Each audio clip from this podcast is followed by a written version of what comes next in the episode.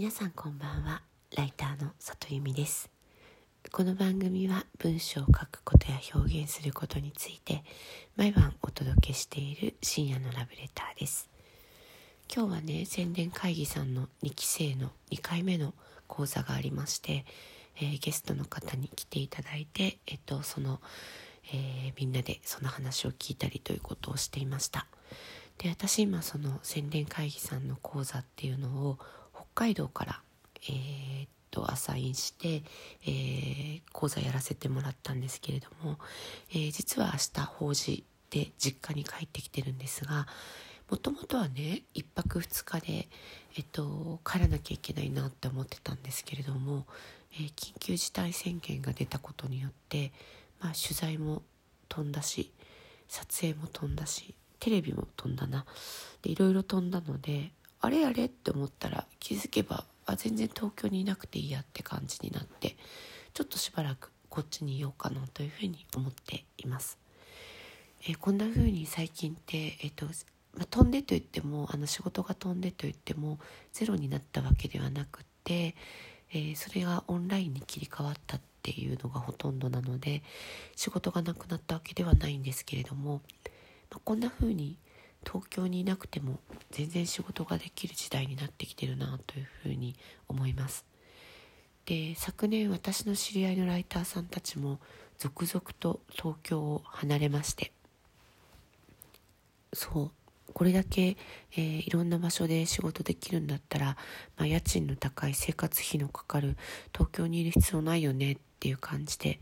まあ、ご家族でいらっしゃった方もあの一人でいらっしゃった方も結構東京を離れたなというふうに思います。私自身も本当に今東京であの高い生活費維持しなきゃいけない理由ってほとんどないなと思っているので、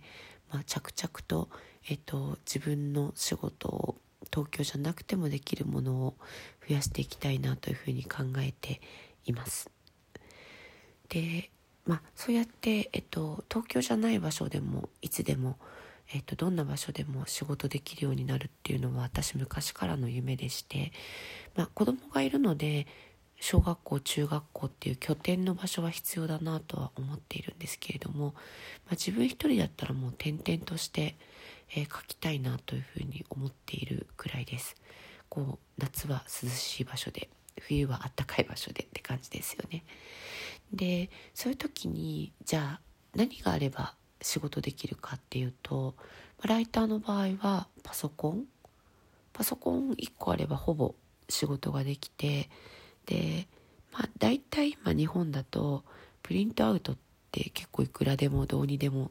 なるなと思っていてまあコンビニでもできるし、えー、もしくはもう、えっと、PDF でもらって画面上で、えー、赤字入れるってこともできたりするなと思います。一番場所に縛られるのが光量作業だなと思っていまして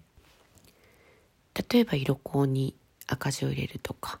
まあ、でも書籍だと色光もないので文字だけ見ればいいので、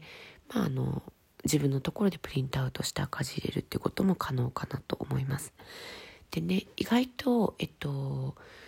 地方で仕事する時に不便だなって感じるのが赤字を入れたものを PDF 化して編集部に戻すっていう作業なんですよ。で昔はなんかこれがねすごい大変でえっ、ー、と黒猫大和さんに2日後なら届きますみたいなことを言われて、えー、まあ早めに見て宅急便で戻すみたいなこともやってたんですが今はもう全然 PDF で戻してくれていいですよって言ってくださる方が多いので、まあ、その場合、えっと、最初のうちは私、えっと、コンビニで PDF 化してました。でもコンビニで PDF 化って結構お金がかかるし、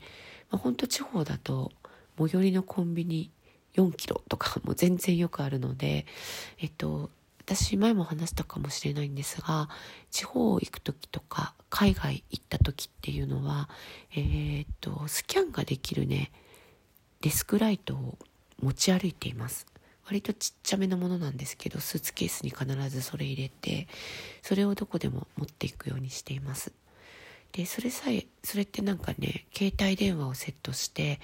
ライトの上に置くとあの写真を撮ると綺麗にその A4 を切り抜いてくれて、えー、ひたすあの、まあ、ある程度あの納品するのに耐えられるぐらいのものを、えーと、写真撮影きれいにできるっていうものなんですけれども、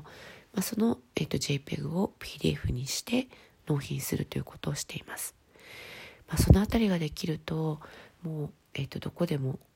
いつでもなんかこう仕事できるなと思っていて、えー、家賃の安い場所や生活費の安い場所で同じ原稿料でより豊かな生活するっていうのは、えー、もっともっと真剣に考えていきたいなってことを思ったりしていました。北海道めちゃくちゃ快適です。家の中はね外はでもマイナス20度ぐらいになる日もあるみたいです。え今日も来てくださってありがとうございました。また明日も23時にお会いできたら嬉しいです。ライターの里由美でした。皆さんおやすみなさい。